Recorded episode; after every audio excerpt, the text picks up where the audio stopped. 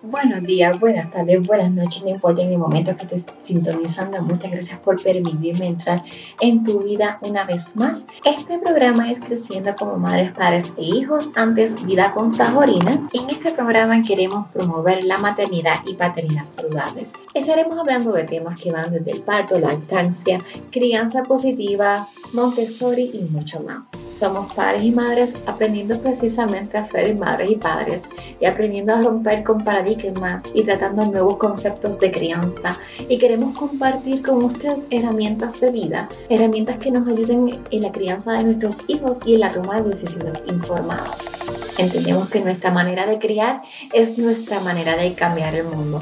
Mi nombre es Lexa Catherine Malave García, soy la anfitriona de este programa, soy mediadora certificada, educadora en disciplina positiva, educadora en lactancia. Si quieres saber un poco más de mí, puedes visitar www.vidaconsaborinas.com y visitar mi biografía. Si nos quieres buscar en Facebook y en Instagram, puedes buscarnos como Creciendo como Madres y Padres. Recuerda dejar una valoración y compartir este programa. Recuerda también dejar tu comentario. Tu comentario es importante, clave, fundamental para nosotros porque así podemos saber qué temas le interesan y también podemos saber qué cosas podemos mejorar y qué cosas estamos haciendo bien. Así que nuevamente muchas gracias por sintonizar y qué tal si comenzamos. Tenemos a dos personas espectaculares, ellos son guías Montessori y tenemos a Jelly y a Juan Carlos que nos van a hablar de su proyecto Así que no voy a hablar mucho de eso para que ellos, ¿verdad? Se escriban y no hablen más. Así que, ¿cómo están ustedes? ¿Cómo está Jelly? ¿Cómo está Juan Carlos? Muy bien, gracias. Muy bien, muy bien, gracias. Gracias por la invitación. Por, ah, es un honor para nosotros, nos tomó un poco de sorpresa eh, la invitación, este, porque esto es un proyecto que está eh, básicamente empezando. Eh, el proyecto se llama Lee conmigo eh, un proyecto que empezó una conversación entre Jan Lee y yo. Eh, pues, pues nosotros nos gusta mucho la literatura infantil, pero sentíamos que dentro de nuestros espacios académicos había un, en la escuela había un, vacío para trabajar más de, pronto con la literatura infantil y pues dijimos, bueno, porque no le vamos a empezar a abrir un espacio los sábados para que puedan venir padres, puedan venir otros maestros, puedan venir nuestros propios estudiantes o estudiantes de la comunidad a que disfruten de la, de la literatura y pues básicamente así fue que comenzó, que comenzó todo. Pues qué chévere. Y le pregunto, ¿y la gente de la comunidad cómo lo ha tomado? Además, pues, los estudiantes de la escuela, sino la gente de la comunidad, ¿cómo ha tomado su proyecto? Pues yo creo que con mucho entusiasmo. Eh, es un espacio que aparte de enfocarse en lo que es la literatura infantil, le da la oportunidad de compartir en familia. Y era algo que yo creo que le hacía falta a la comunidad en general y a la comunidad académica también. Así que han sido bien receptivos con eso. Y yo creo que también estamos en una comunidad que es un poco bendecida, eh, que es una comunidad que tiene una historia de lucha por la escuela, por mantenerla abierta, que ya van, son 30 años de, esa lucha. Así que es una, una, comunidad que yo creo que tiene una cultura de aprecio por, la, por esa escuela, por la, la escuela Juan Ponce León, que es la escuela donde nosotros trabajamos. Y hasta cierto punto pues la comunidad ve a la escuela como un centro, el centro de, esa, de la comunidad, así que nos hemos beneficiado en ese sentido de que los, pues, hay un apoyo de la comunidad, todo lo que sale de la escuela ellos, ellos lo apoyan y pues cuando se dan cuenta que la iniciativa ha sido muy buena, pues el apoyo ha sido más todavía.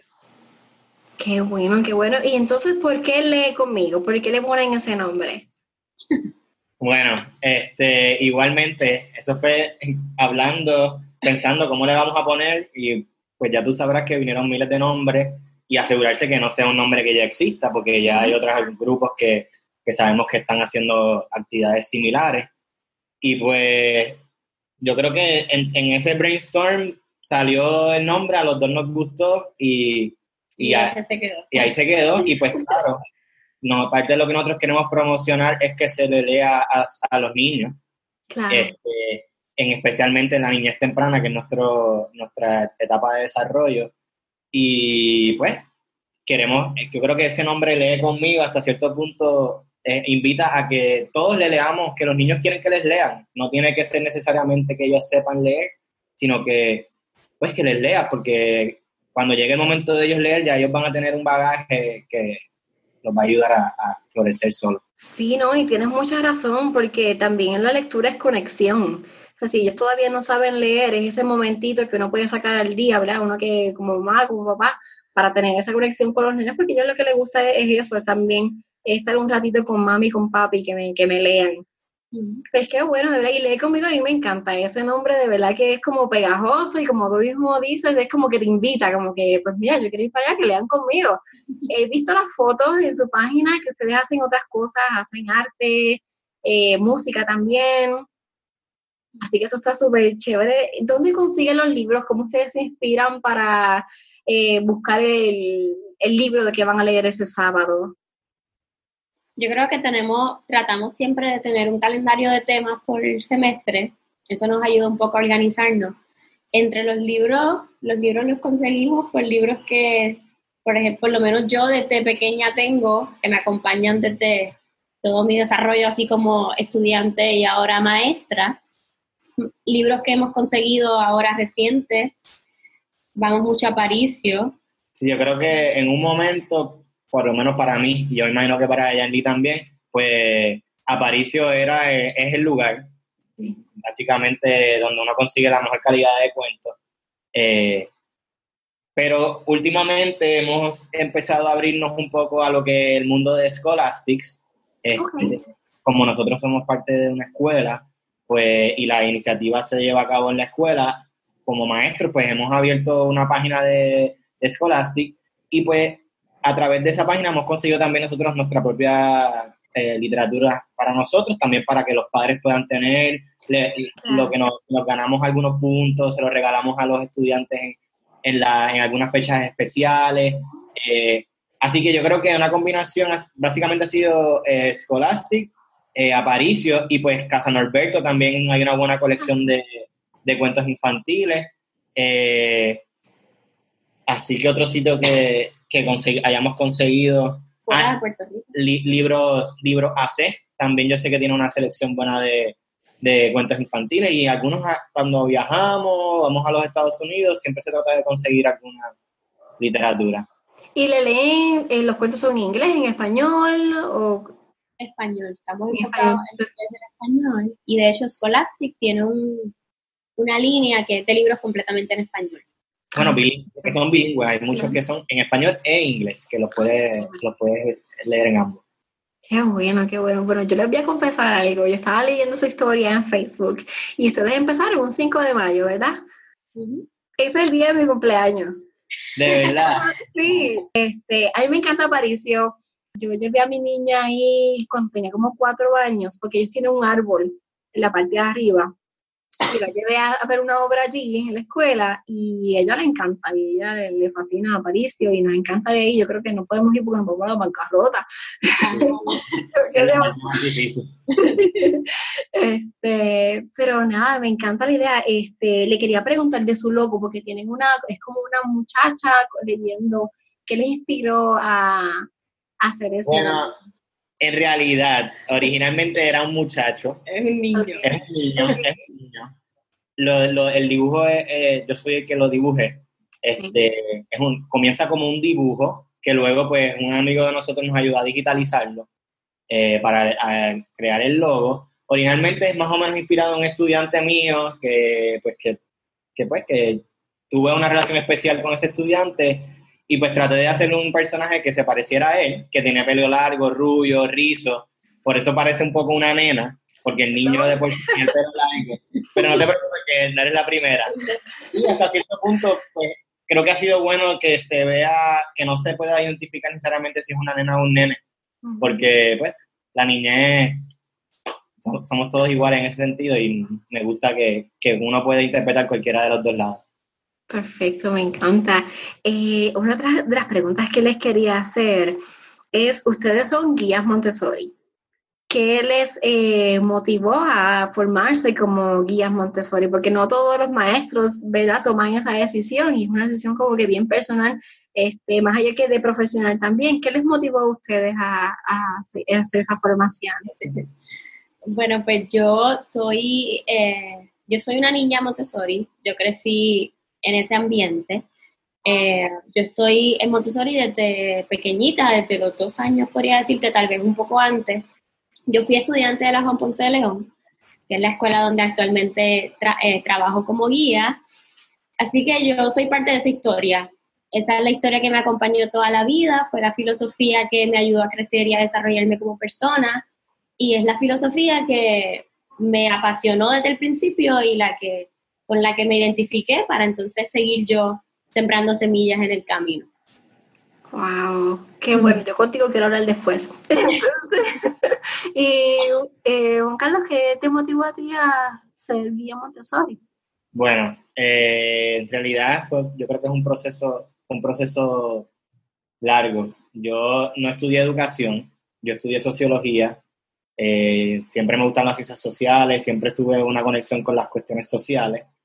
Eh, pero me graduó, terminó sociología, había hecho algunos trabajos que tenían que ver con educación, pero entonces no sabía eh, a dónde iba, qué rumbo iba a tomar, y siempre me había gustado la educación, me gusta trabajar con niños, y pues en ese momento pues vi la oportunidad de hacerme guía Montessori, eh, admito que en ese momento conocía muy poco de la filosofía, sabía que era una filosofía alternativa, que era diferente, que era más individualizado, que no había pizarra, eh, menos en la carga de tarea o, casi no tarea, especialmente en la edad más temprana. Eh, pues me zumbé y cuando, me, em, cuando empecé me enamoré, me pregunté mil veces que por qué a mí no me habían enseñado las cosas de esa manera. yo creo que a, todos nos pasa. ¿Por qué matemáticas no me enseñaron así? Es tan fácil. Porque yo tuve que aprender las cosas de manera tan abstracta.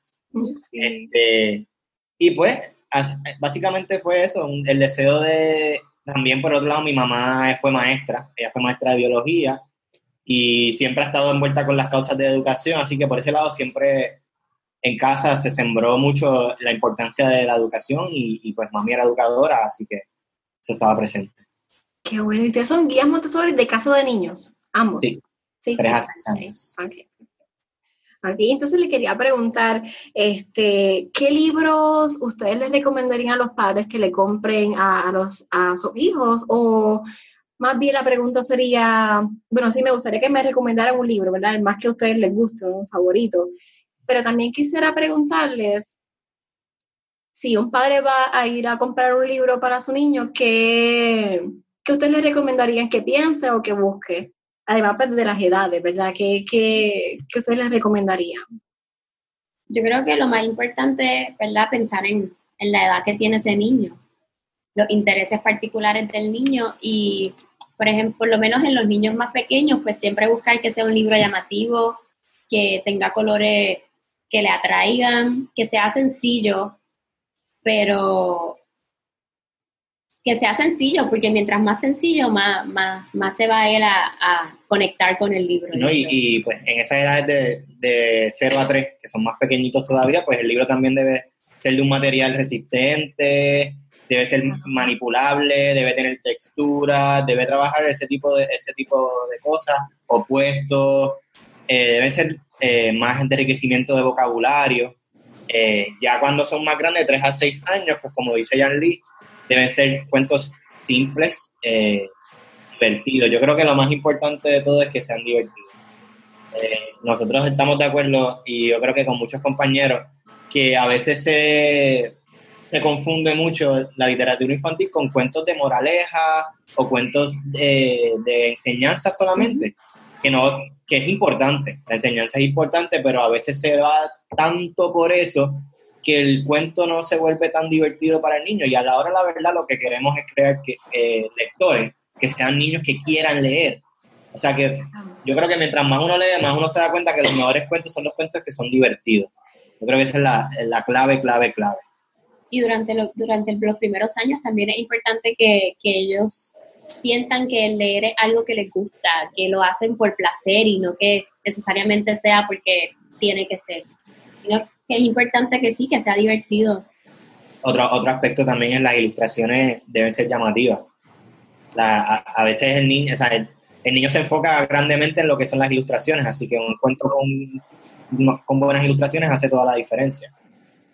Eh, Otras cosas que yo encuentro que son importantes es que eh, el cuento puede tener aspectos de que sea predecible en las edades de 3 a, 6. No necesariamente que ellos sepan lo que va a pasar, pero que ellos puedan eh, suponer, que ellos se sientan eh, seguros de que ellos van a saber lo que va a pasar o, o pueden predecirlo. Ese tipo de cuentos es muy bueno también para los niños de 3 a 6. Es repetitivo, eso les da seguridad porque ya ellos saben qué es lo que va a decir el, el personaje. Uno de los cuentos que tenemos, eh, que es de Eric Carle, ahorita vamos a hablar, pues trabaja mucho eso, la repetición. Y pues cuando tú le estás leyendo al niño, tú ves como el niño, eh, cuando llega esa parte, ya al final se sabe la parte. O si lo ha leído varias veces, se aprende la parte. Entonces, se vuelve predecible, el niño se divierte porque sabe lo que va a pasar, le da seguridad. Así que ese tipo de cuentos es muy bueno. otro aspecto también es, es la rima. No, no que todos los cuentos deben tener rima, pero los cuentos con rimas tienden a ser llamativos para los niños. Obviamente, pues hay cuentos que no tienen rima que son buenísimos, pero, pero la rima eh, tiende a ser un buen instrumento. Otra cosa que no es necesariamente de, de recomendaciones a qué libros conseguir, sino también como padres, pues importancia de crear una rutina de lectura diaria. este, yo creo que a nosotros como maestros nos ayuda grandemente cuando los papás le leen a sus niños uno lo ve en el salón de clase, lo ve en el ambiente, lo ve en el desarrollo del niño. Eh, y yo creo que es importante que los papás creen una rutina diaria de lectura, que establezcan una hora, un horario especial. Yo creo que las mejores horas tienden a ser por la noche antes de ir a dormir, como esa rutina de antes de acostarse. Creo que es importantísimo. No sé si hay otra cosa que tú quieras añadir. No, yo creo que eso, lo más importante es que estamos buscando, ¿verdad? Nuestro fin es eh, desarrollar niños que sean apasionados por la lectura, que vean la lectura como algo bonito, como algo importante, como algo que realmente disfrutan. Así que durante los primeros años es bien importante el establecer la rutina de lectura para que ellos lo esperen, para que ellos lo pidan, para que ellos lo hagan después por el resto de sus vidas. Inclusive algo que, puede ser bueno también es crear un rincón de lectura en su casa este, en el cuarto del niño, tenerle un espacio, una alfombra, un cojincito con una canasta con algunos libros. Que estén accesibles. Que estén accesibles, que no tengan que depender de mamá o papá para buscar el libro, que pueda el, niño por sí solo buscarlo. Eh, claro, siempre enseñando al niño el, buen tratado del libro, porque eso es muy importante, pero que, que esté accesible para ellos, yo creo que es, es bien bueno y ayuda a promoverlo. Y el modelaje, que papá, que los niños vean a mamá y papá leer otra cosa aparte de su teléfono, otra cosa aparte del periódico. Algo que, que como, como sociedad hemos perdido un poco, pero que debe ser importante retomar. Yo creo que esa es la clave. Más que de todo lo que hemos dicho, yo creo que es el modelaje.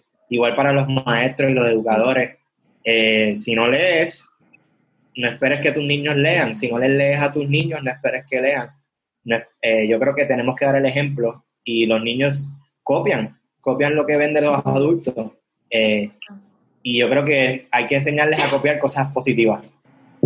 Pues mira, con ese mensajito así mismo voy a dejar, no voy a añadir nada más, pero sí quiero que ustedes nos tienen algún libro favorito que nos quieran decir, que si nosotros pues como que de momento no tenemos una idea qué libro le ha impactado, que quieran recomendarnos el día de hoy. Bueno, nosotros escogimos dos, uno para cada uno. No necesariamente son nuestros favoritos, pero sí cuentos que nos gustan mucho y decidimos ver una autora puertorriqueña, que de hecho es muy amiga de nosotros, y pues un autor internacional.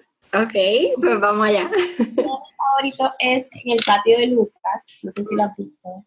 No lo he visto, pero está, se ve los colores y la ilustración está de lo más chula. Autora ilustradora Isel Pastrana, ella es amiga nuestra, es de aquí de Puerto Rico, es maestra también preescolar. en la este Universidad de Puerto Rico. En la Universidad de Puerto Rico.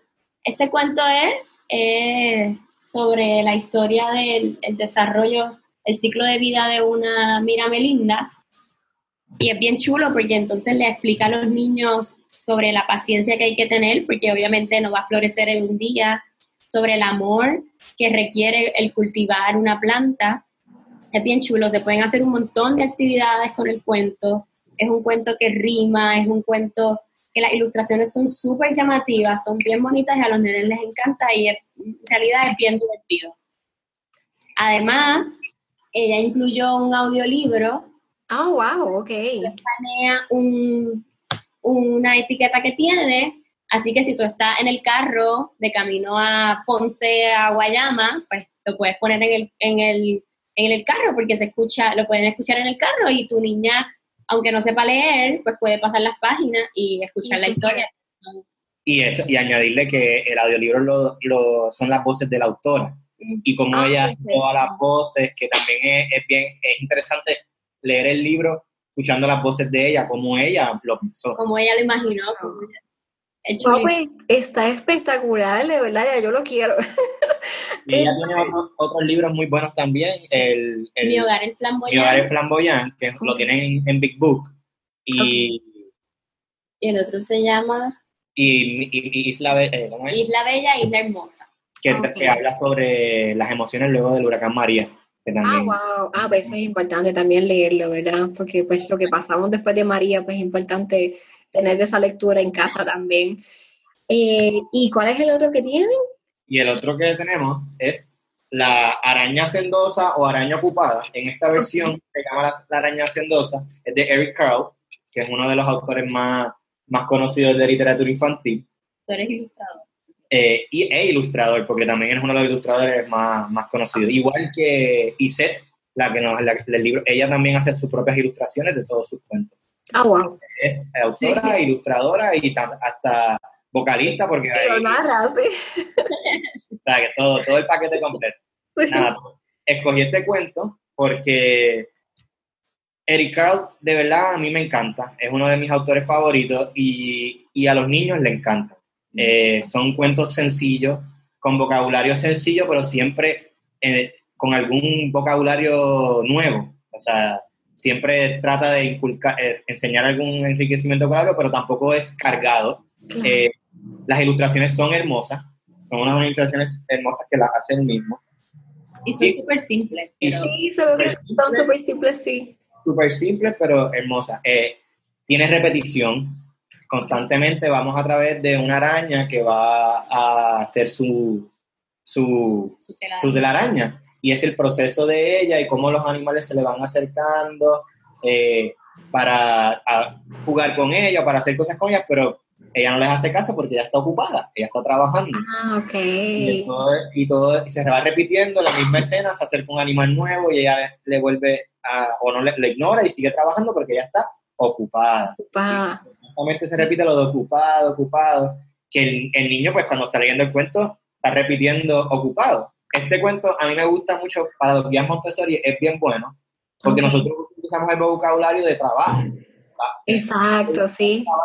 tienes que trabajar, pues hay una buena manera de tú demostrarle, mira, ustedes vieron la araña como todo se le acercaba, pero ella seguía en su trabajo Porque estaba concentrada. porque estaba concentrado y trabajando. Y es excelente porque es una de las cosas que nosotros tratamos de, de fomentar, es que ellos por sí solo desarrollen ese hábito de trabajo de, y pues y de, y de concentrarse. Concentra- Es sí. un cuento muy bueno en ese aspecto. Pues de verdad que están espectaculares esos dos libros. Me encantan las imágenes, como dicen, son sencillas, pero como siempre dicen, ¿verdad? Menos es más. Así que entre menos tengan, pues a veces le llama hasta más la atención. Este, bueno, yo creo que eso es todo lo que quería preguntarles. No sin antes preguntarle, este, ¿cómo los podemos conseguir? Y sí, ¿cómo los podemos conseguir? Si tienen alguna pregunta, pues quizás este podcast lo escucha alguien que no vive en Puerto Rico y no puede ir a, ¿verdad? a las presentaciones que ustedes hacen en la escuela. Si alguien tiene alguna pregunta que los pueda contactar, ¿dónde podemos este, buscar? Pues pueden escribirnos a través de la página de Facebook, eh, Lee conmigo. Ahí obviamente está el espacio para escribirnos si lo necesitan. Y ahí también eh, ponemos las fotos y, y la- algunas fechas, no todas, de los eventos que realizamos. Y, y si está interesado de verdad, nos puede escribir un mensaje, un inbox, y nosotros nos facilitamos el calendario. Ah, Eh, y también ahora mismo, para aquellos que están interesados en saber un poco más de literatura infantil, Janly está empezando una página de, Instagram. de Instagram donde va a estar reseñando algunos cuentos, más o menos como lo que hicimos ahora, de, de- al darle los beneficios de cada cuento. Así que la pueden seguir en Leamos cuentos juntos en Instagram. En Instagram. Ok, pues yo voy a poner todos esos detalles en el enlace al final del podcast para que la gente ¿verdad? los pueda contactar.